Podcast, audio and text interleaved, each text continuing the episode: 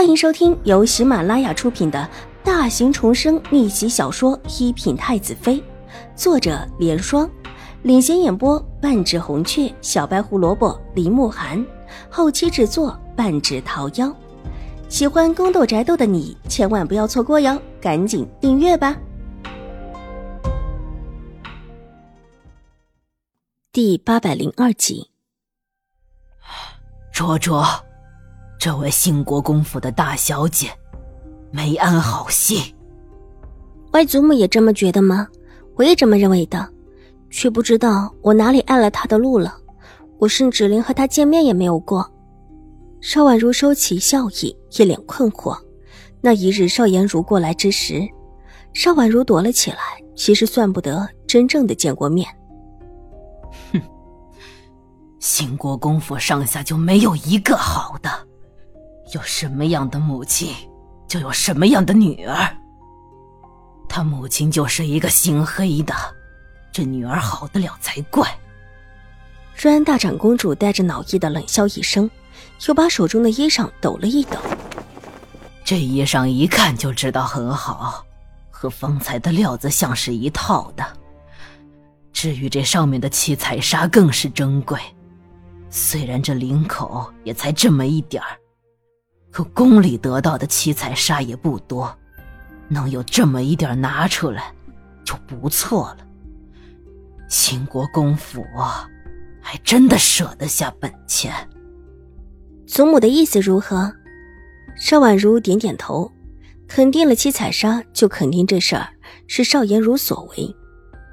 我替你把这衣裳拿去，直接扔还给那个老婆子。看看他捧了十几年的孙女儿是个什么样的货色。追安大长公主站起来就要走，却被邵婉如拉住了。外祖母，您就算是扔到他面前，他也不会觉得这衣裳是邵颜如的，只会觉得这是我要陷害邵颜如，或者是您要陷害邵颜如。邵婉如水眸一转，阴唇微微的掀起，露出一丝清雅无比的笑容。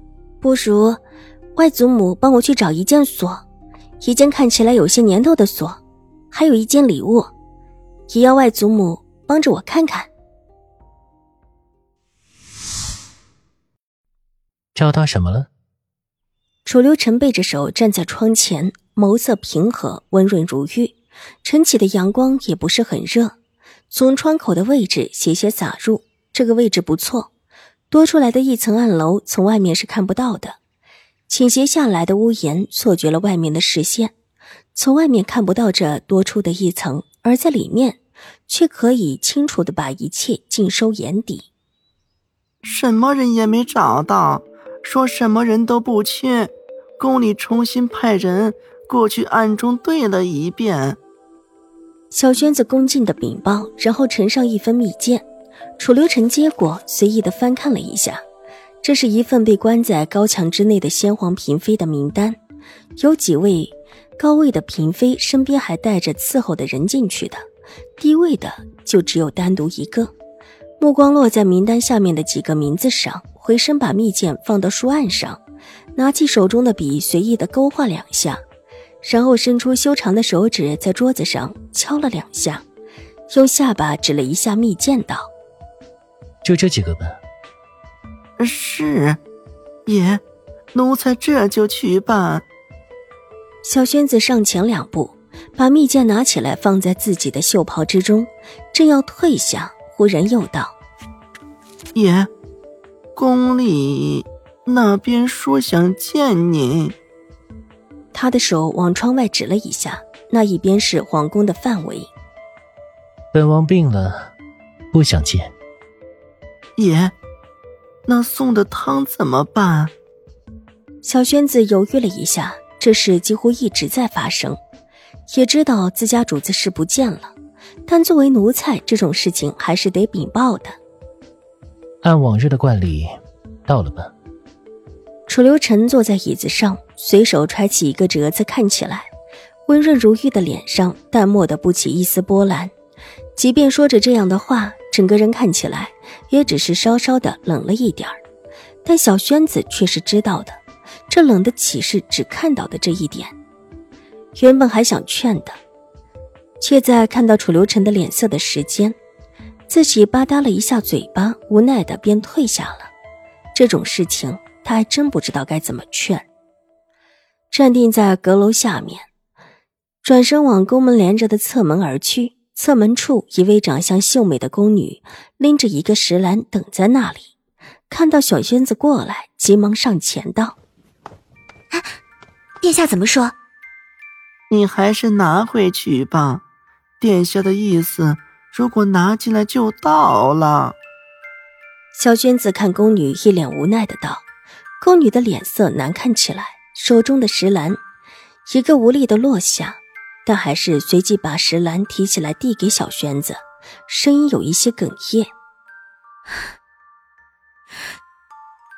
这是亲手做的，一大早上就起来亲手做的。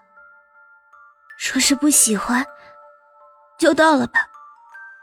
但至少是拿过来跟殿下说了的。”宫女说完，抹了抹眼泪，转身离去。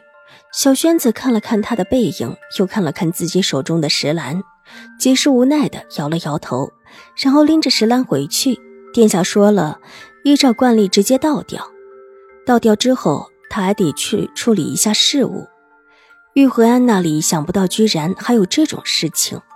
殿下这里怕是要重新的布置了，还有要送去五小姐那里的物件也得找个更加合适的。这么旧的锁。邵婉如愕然的看着那把被挂在上面，而且已经合上的锁，不但锁，还有链子都很陈旧，有些地方甚至还有一些锈黄，不多，只是交错的地方有一些。但越是这样，越是叫人觉得这是一把旧锁，比之瑞安大长公主找来的更加合适，也更像。这把锁更像是两三年前的锁。玉洁上下打量着这把锁。又看了看角落里大长公主拿来的，又下了一判，这把锁比起大长公主拿来的，更像是两三年前的，但又不是那种锈的特别厉害的。